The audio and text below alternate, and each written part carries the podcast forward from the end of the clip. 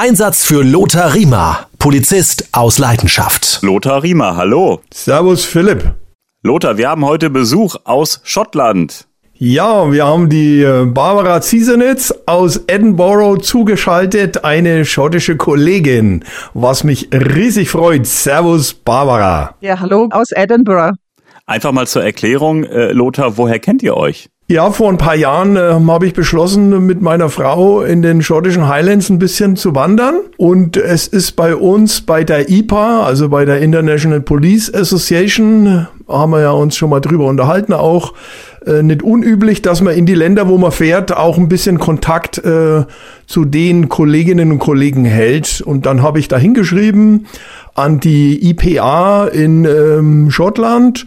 Und dann hat man mir quasi die Barbara als Ansprechpartner genannt. Und ähm, die hat uns dann quasi in Edinburgh auch ein bisschen ähm, unter die Fittiche genommen und ein bisschen rumgeführt, ein bisschen erklärt auch. Und im Vorfeld ähm, hatte ich sie auch gebeten, ob sie mir, weil ich damals ja noch Lehrer an der, an der Polizeischule war, ob sie mir vielleicht mal die schottische Polizeischule zeigt. Und äh, ja, so haben wir uns also dienstlich so wie auch privat zu schätzen gelernt. Sie hat uns dann auch mal besucht hier in München unter anderem auch bei meinen Schülern als Le äh, Unterrichtende in Uniform, in Englisch natürlich. Äh, war eine tolle Geschichte, ist super angekommen. Wir haben da ganz urige Bilder auch geschossen, schöne. Und ähm, ja, so sind wir halt in Kontakt geblieben und deswegen hatte ich die Idee, ob man sie nicht auch mal einladen zu uns. Und jetzt muss ich mal direkt fragen, Barbara, wie kommt man denn von Deutschland nach Schottland? Äh, ja, also ähm, ganz äh, seltsamer äh, Werdegang. Hätte ich mir vor vielen Jahren nicht vorstellen können, dass ich bei der schottischen Polizei jetzt arbeite. Ich habe mal angefangen mit einer Banklehre nach dem Abi und habe dann bei, was damals noch die Dresdner Bank war, gearbeitet und ähm, habe das für viele Jahre gemacht. Ich habe in Hamburg, in Frankfurt, in New York an der Wall Street gearbeitet, habe noch für andere Finanzfirmen gearbeitet und habe dann beschlossen, jetzt will ich noch mal so meiner Karriere einen richtigen Kick geben und wollte meinen MBA, meinen Master of Business Administration machen und bin dann eben nach Manchester erstmal gegangen in, äh, in England und habe da mein Studium gemacht. Und während ich da so studiert habe, hatte ich irgendwie, ich weiß nicht, eine Early Midlife Crisis.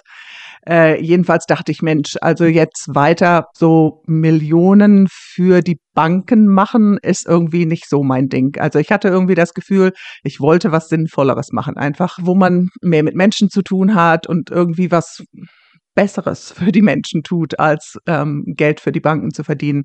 Und dann habe ich erstmal geguckt, halt, wie kann ich, ja, was ich so kann, verwenden für hm, einen Wechsel und habe dann angefangen als Projektmanagerin zu arbeiten nach dem Studium erstmal und ähm, habe da, da kriegt man dann Verträge für drei Monate, sechs Monate oder so und arbeitet bei verschiedenen Firmen.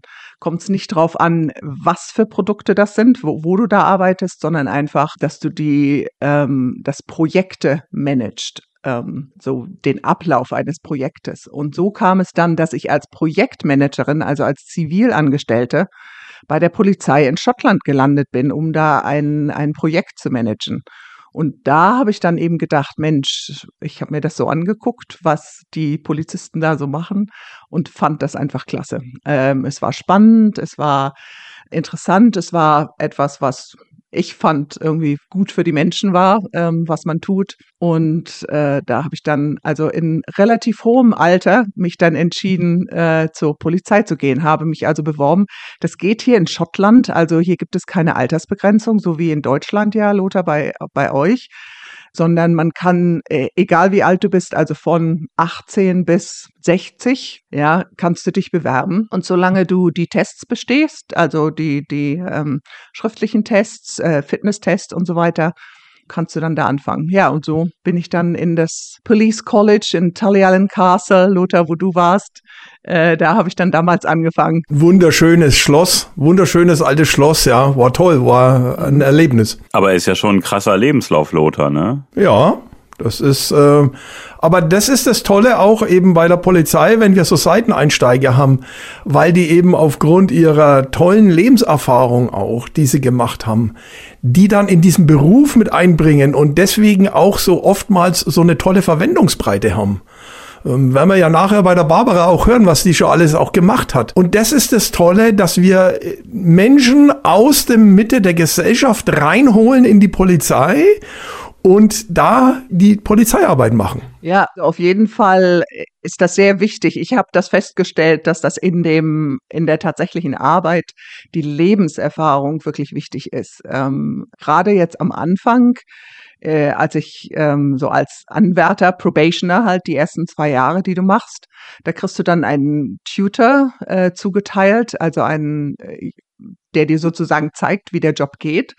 Ja, nachdem du also aus dem College kommst, zwölf Wochen am College, da lernst du so die, ähm, die Gesetze und, und eben die praktischen Dinge, so wie verhaftet man jemanden und so weiter.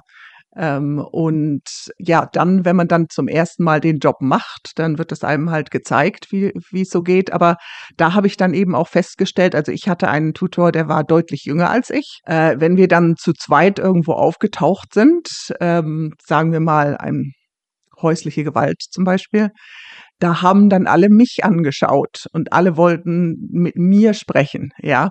Also ich war äh, offensichtlich das, das Gesicht, das eben so aussah, als hätte ich Lebenserfahrung, Berufserfahrung und so weiter. Und ich dachte dann, oh Gott, ich weiß überhaupt nicht, was ich, was ich machen soll, ja. Aber es war eben so, dass man dann halt auch die Lebenserfahrung rausholt, ja, obwohl ich jetzt von dem Polizeijob noch nicht viel Ahnung hatte. Aber mit der Lebenserfahrung, die ich dann halt hatte, konnte ich dann da eben auch was zu beitragen. Das heißt, erste Station war so ein bisschen das Anlernen, zwei Jahre und ganz normal auf Streifendienst mitfahren. Ja, genau. Also bei uns fängt jeder ähm, ähm, Streifendienst an. Ja, also auch der Polizeipräsident äh, hat irgendwann mal mit Streifendienst angefangen. Das machen also alle für zwei Jahre und ich war da in einer einer Polizeiwache Kostorfen zwar ist so eine relativ begüterte Gegend. Ähm, äh, insofern war es also nicht so ein ganz schlimmer Einstieg. Aber in den nächsten Jahren wurde man dann eben, wurde ich dann halt auch versetzt äh, in andere Gegenden.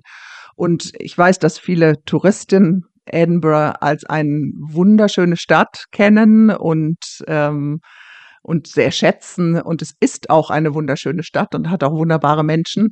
Aber es gibt natürlich auch in Edinburgh Probleme. Also es gibt Drogen ähm, und es gibt Drogenprobleme und alles, was damit zu tun hat und ähm, ja, die ganzen anderen polizeilichen Probleme, Lothar, die du ja auch kennst, äh, die kommen in Edinburgh, hat ungefähr 500.000 Einwohner und in einer solchen Stadt kommt das also alles vor. Gab es denn in den ersten zwei Jahren schon Situationen, äh, die so ein bisschen gefährlich waren, wo du dann vielleicht nachher überlegt hast, Mensch, ist das vielleicht doch das äh, nicht das Richtige hier? Eine Sache, die in meiner ersten Woche ungefähr passiert. Es war meine erste Leiche. Und Lothar, du weißt genau, die vergisst man nie. Ja.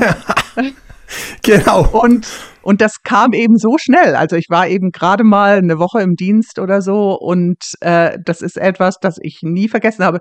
Ich hatte vorher ein relativ behütetes Leben. Ich habe niemals eine tote Person gesehen. Und äh, das war dann für mich das allererste Mal. Das war ein Mann, der sich ähm, erhängt hatte.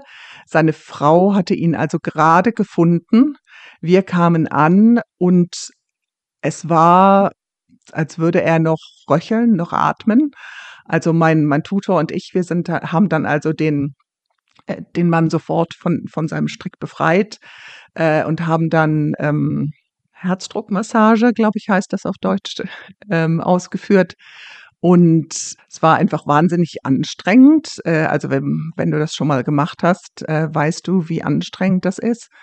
Und es hat, wie es schien, Ewigkeiten gedauert, bis dann tatsächlich die Ambulanz kam her. Aber es waren wahrscheinlich auch nur acht, neun Minuten oder so, bis die dann wirklich da waren. Aber äh, diese Zeit äh, mit dem Mann da so intensiv zu verbringen, die haben dann äh, halt weitere Beatmung und Massage gemacht und haben ihn abtransportiert. Leider hat er letztendlich äh, nicht überlebt. Aber dieses ganz intensive Erlebnis und auch so ein bisschen die das hinterher darüber sprechen. Ja, also ähm, mein Tutor war da auch sehr gut und unser Boss, der Sergeant, war auch sehr gut.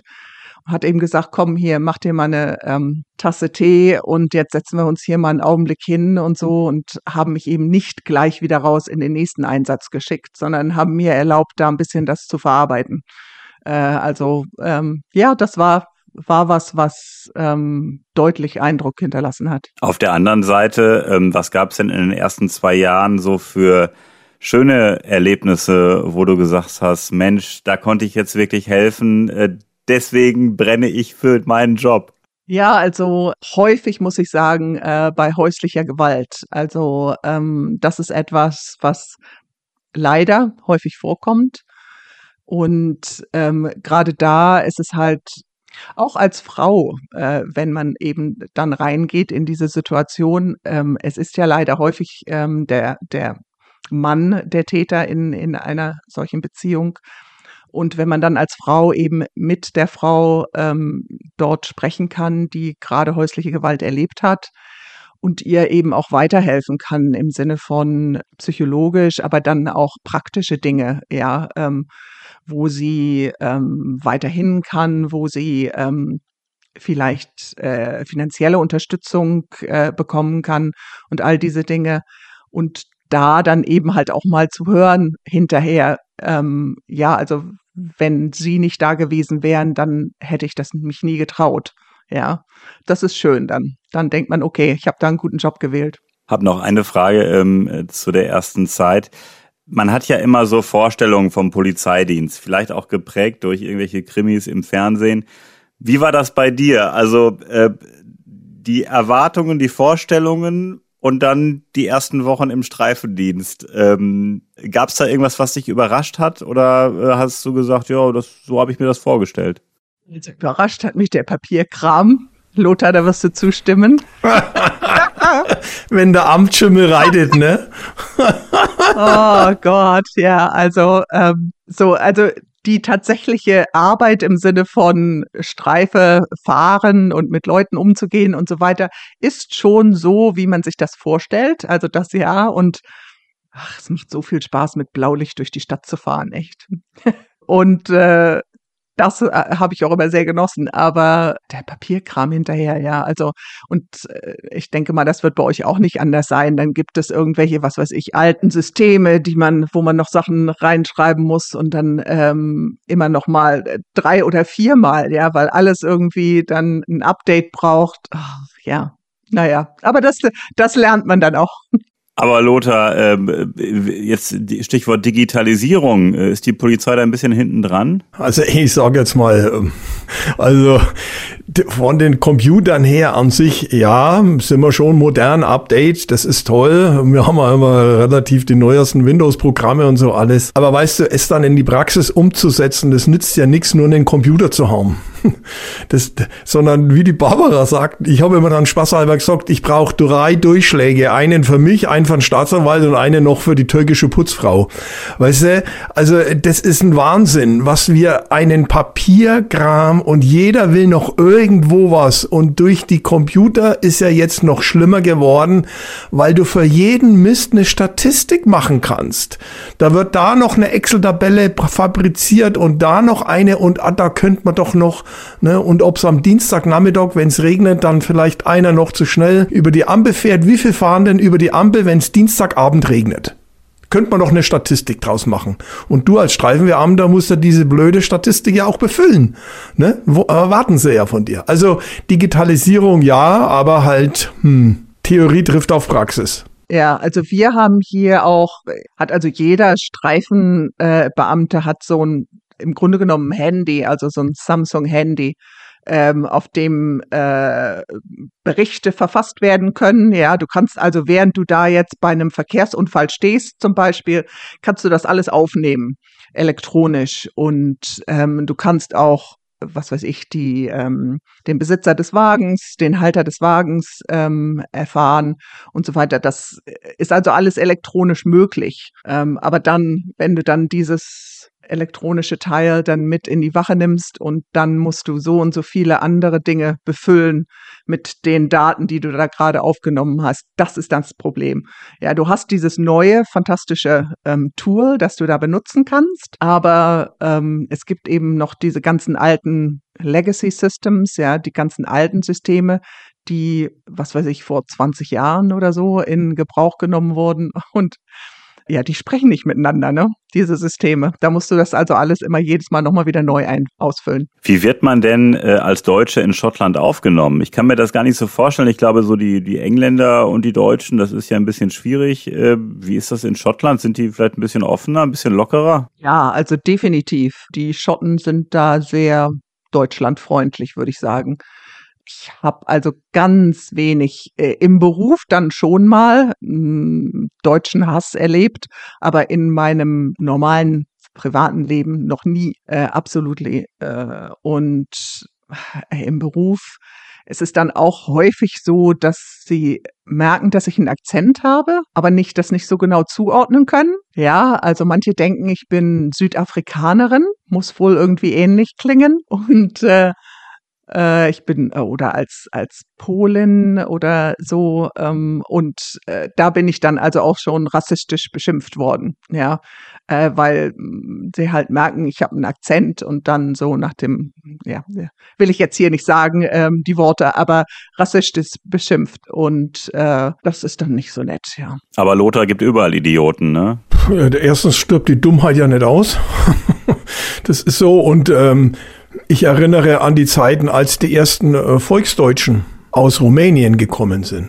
Nach der Wende äh, durften ja die Volksdeutschen, die ja in Rumänien immer unterdrückt worden sind, durften alle ausreisen, später ja dann auch die Volksdeutschen aus Russland. Und wenn die gekommen sind, da gab's auch äh, einfach doofe Kolleginnen und Kollegen, die dann auch mal solche Dinger losgelassen haben. Oder als dann die, die sogenannten Ossis dann rüberkommen, äh, sind, sind ja viele auch ähm, aus Ostdeutschland dann rüber hier aufgewachsen, weil die, ihre Eltern drüben in Ostdeutschland keinen Beruf mehr hatten. Also das ist wegrationalisiert worden. Und dann sind die hier aufgewachsen oder haben hier dann noch ihr Abitur gemacht oder Mittelreife und dann zur Polizei. Ähm, das war schon auch schwierig. Hat sich mittlerweile, das habe ich so in den letzten Jahren erlebt, äh, vollkommen, ähm, ich will nicht sagen vollkommen, aber größtenteils erledigt. Wir haben auch über 20 verschiedene Nationen, glaube ich, bei der Polizei durch die Migrationsgeschichte und so. Also das hat sich mittlerweile eher erledigt, denke ich mal. Ja, also ich glaube, bei uns hat sich das auch sehr geändert, weil du mehr und mehr Nationen auch in der Polizei hast und dann eben auch unterschiedliche Akzente da auftauchen und so, ja. Darf ich da noch was gleich dazu sagen, mit diesen Nationen, was mich in Schottland oder sagen wir mal Großbritannien total begeistert hat, das wäre ja bei uns undenkbar, dass ein indischstämmiger oder zumindest dem, der Glaubensgemeinschaft Anhänger mit dem Turban oder die, die muslimischen äh, Polizistinnen mit einem Kopftuch quasi äh, Streife fahren können, ne? Ist, ist richtig so, Barbara, ne? Habe ich ja. auf den Bildern gesehen. Und das, das finde ich super toll. Ja, das ist ganz normal. Also das ist äh, Teil des, des Glaubens und äh, insofern ist das okay, ja.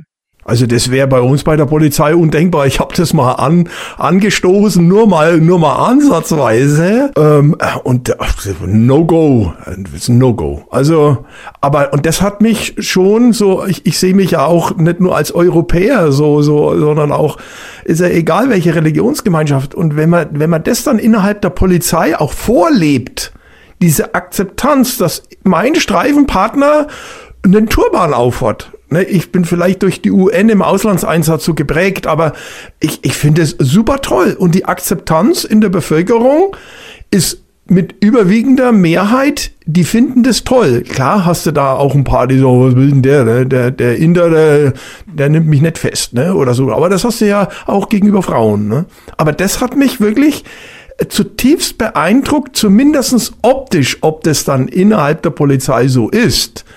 Das kannst du beantworten, Barbara, aber also vom optischen her fand ich das äh, zutiefst beeindruckend. Ja, also ich habe äh, innerhalb der Polizei nie irgendwelchen Rassismus erlebt oder so. Also ich will jetzt nicht sagen, dass es den nicht gibt, aber ähm, auf jeden Fall ist es mir gegenüber ähm, noch nie offen geworden oder so. Ja. Im Gegenteil, ich habe immer mal wieder auch, dass mein Deutsch, äh, also der deutsche Hintergrund, sowohl als auch die deutsche Sprache äh, gefragt ist. Also wir haben in unserem so Human Resources, in unserem Management-System ist das dann auch eingetragen, dass ich eben Deutsch fließend kann. Und äh, da ist halt auch immer mal wieder, dann wurde ich angefordert, um da Dinge zu helfen. Also wir hatten hier einen, wo die Gefahr bestand, dass er Amokläufer werden würde, was ja leider im Moment sehr aktuell ist. Und äh, der hatte auf Deutsch halt äh, geschrieben an seinen Professor in Deutschland, dass er, ähm, er hätte Waffen, er hätte sich die Ziele ausgesucht und so weiter. Dieser Professor in Deutschland hat dann natürlich total erschrocken hier bei uns das gemeldet, ähm, denn der Student war als Austauschstudent hier in Edinburgh an der Universität und ähm, um eben das alles zu übersetzen und, und richtig einzuschätzen, wurde ich dann halt befragt und dazugezogen. Ja. Das war dann schon äh, sehr, sehr eng und sehr intensiv. Und wir sprechen intensiv weiter in der nächsten Folge. Dankeschön, Barbara. Dankeschön, Lothar. Bis zum nächsten Mal.